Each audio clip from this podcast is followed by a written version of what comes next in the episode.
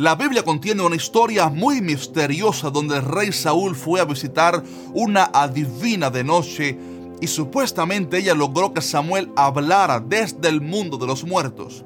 Pero ¿habrá sido realmente el profeta Samuel quien apareció o habrá sido un demonio? Hay pasajes profundos en la Biblia que requieren mucha sabiduría y sobre todo revelación, iluminación de Dios para poder descifrarlos correctamente y este es uno de esos casos. Le recomiendo que luego usted lea primero de Samuel 28 para comprender mejor la historia completa y su contexto. Pero la gran pregunta en esta historia, la gran pregunta es, ¿habrá sido realmente Samuel quien apareció a la adivina? Antes de dar mi opinión, quiero aclarar algo fundamental y es que antes de la resurrección de Cristo, el alma de los justos que morían no iba al cielo, no, sino que descendía a un lugar de reposo que se le conocía antes como el seno de Abraham. Aclaro esto porque algunos opinan que cuando la divina dice que vio a Samuel subir de la tierra, pues que eso es la evidencia absoluta de que no era Samuel porque él estaba en el cielo, lo cual es incorrecto, él estaba en el seno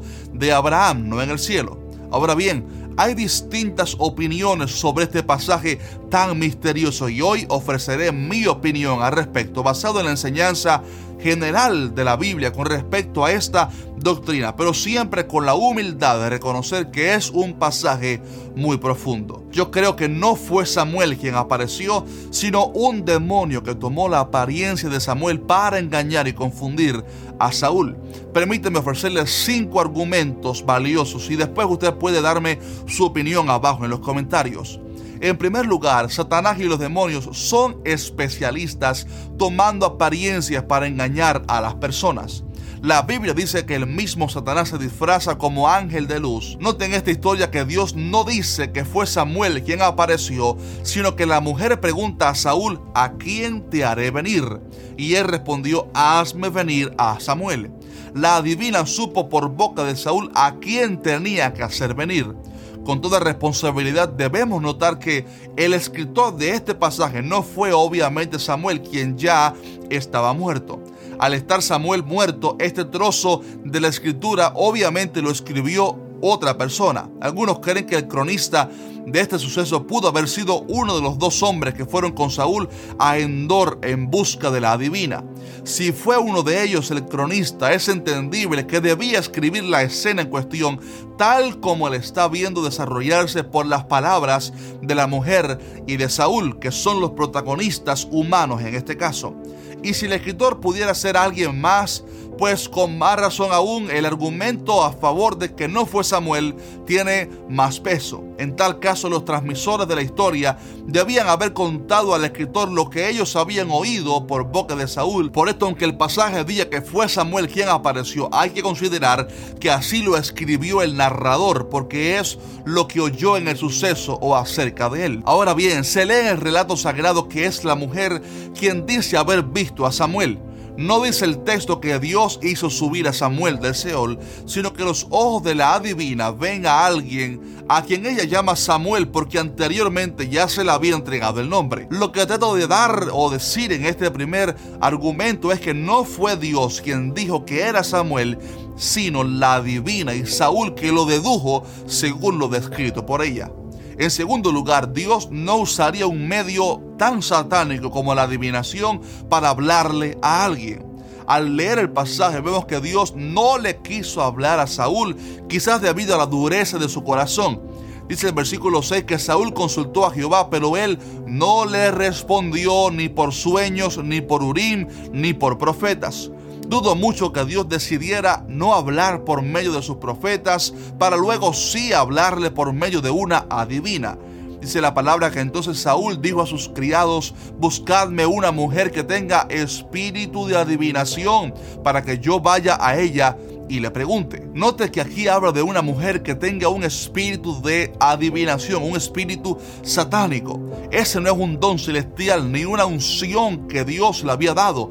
Es un demonio que poseía a esta persona y le daba la capacidad de conocer cosas sobre el futuro. Saúl sabe y está consciente de que ha entrado en el terreno de los demonios al ir a ver a una mujer que adivina por un espíritu que viene del diablo. Aclaro que Satanás no es omnisciente, pero sí tiene acceso a cierta información limitada sobre la vida de aquellos que le sirven a él. Recordemos que en Filipos Pablo libertó por el poder del Espíritu Santo a una muchacha que tenía esto mismo, un espíritu de adivinación, el mismo género de demonios que tenía esta mujer de Endor. Primero de Crónicas 10 nos muestra un detalle terrible. Dice que así murió Saúl por su rebelión con que prevaricó contra Jehová, contra la palabra de Jehová, la cual no guardó y porque consultó a una adivina, oiga esto, y no consultó a Jehová. Por esta causa lo mató. Note que la Biblia dice que Saúl no consultó a Jehová, por lo que podemos deducir que a quien realmente él consultó probablemente fue a los demonios. El pasaje muestra que Dios obviamente se enojó muchísimo por este pecado. En la ley Dios había ordenado diciendo, no sea hallado en ti quien haga pasar a su hijo o a su hija por el fuego, ni quien practique adivinación, ni agorero, ni sortílego, ni hechicero. Le pregunto a usted, estimado hermano, ¿pudiera Dios usar un canal que él mismo había prohibido? Obviamente no. Es una contradicción que Dios permitiera que una endemoniada practicante de algo que Dios castiga con la misma muerte fuera usada para molestar a un santo, sacarlo de su reposo y hacerlo hablar con ella. Con este acto de buscar una adivina para consultarla, Saúl estaba cometiendo un pecado terrible delante de Dios. De hecho, los tres componentes humanos que vemos en esta historia, Saúl, sus siervos y la adivina, todos tenían vidas enemistadas con Dios. En tercer lugar, una adivina poseída por los demonios no tiene el poder de hacer volver a alguien del mundo de los muertos y mucho menos el alma de un justo. La Biblia dice que los que mueren en el Señor descansan de sus obras porque ellos no tienen un ministerio ya de interceder ni de profetizar. Ellos están descansando de sus obras en un lugar de paz. Ahora bien, hay un caso único en la Biblia que nos pudiera confrontar quizás un poco y es la transfiguración de Cristo donde aparecieron Moisés y Elías. Moisés había muerto, sí, pero Elías no. Y ambos aparecen hablando con Jesús en el monte de la transfiguración pero en este caso fue Dios mismo quien les hizo aparecer visiblemente en la tierra para una misión muy especial junto a Cristo. Es una escena muy piadosa y celestial donde no hay un medium de un espiritista en la historia. Además de esto, Moisés murió de una manera muy peculiar porque su cuerpo jamás fue encontrado. De manera que ellos dos al representar la ley y los profetas tenían un propósito escatológico muy especial. A propósito, les voy a recomendar en la descripción un video muy bueno que hice sobre los dos testigos de Apocalipsis porque pudieran ser ellos dos. En cuarto lugar, hay ciertas incoherencias en las palabras que el supuesto Samuel dice. Por ejemplo, este personaje dice a Saúl que mañana él y sus hijos estarían junto a él. El verdadero Samuel había muerto físicamente y su alma estaba en el paraíso, en el seno de Abraham. En cambio, los que morían en el Antiguo Testamento sin andar en los parámetros de Dios no iban al mismo lugar en que estaban los piadosos. Los muertos impíos iban a un lugar de tormentos. Es muy difícil sacar un dictamen y decir a dónde fue a parar el alma de Saúl, pero lo más lógico es pensar que se haya perdido eternamente porque Dios lo había desechado. Nunca hubo evidencia en la Biblia de que él se arrepintiera de sus pecados y también se suicidó. Yo sé que este es un tema muy polémico, pero nosotros creemos que alguien que se suicide estando consciente de sus acciones y que no le dé tiempo a arrepentirse, se pierde eternamente porque murió cometiendo un pecado terrible. La Biblia dice que si alguno destruye el templo de Dios, Dios lo destruirá a él. El suicidio es quitarle a Dios la potestad que le pertenece solo a él.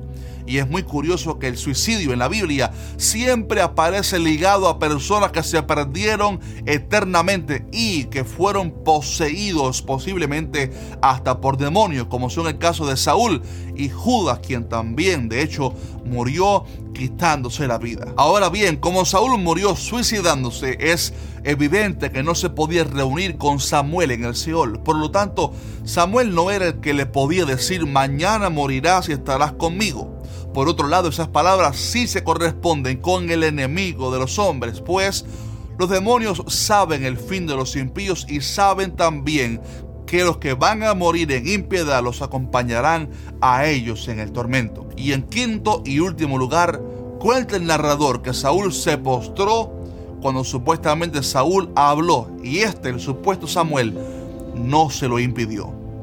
En la Biblia, siempre que alguien se postra ante un ángel, este rápidamente se lo prohibió y le dijo, no, adora solo a Dios, porque solamente Dios es digno de la gloria. Pero en este caso, este demonio no le impide a Saúl que le haga reverencia y le adore.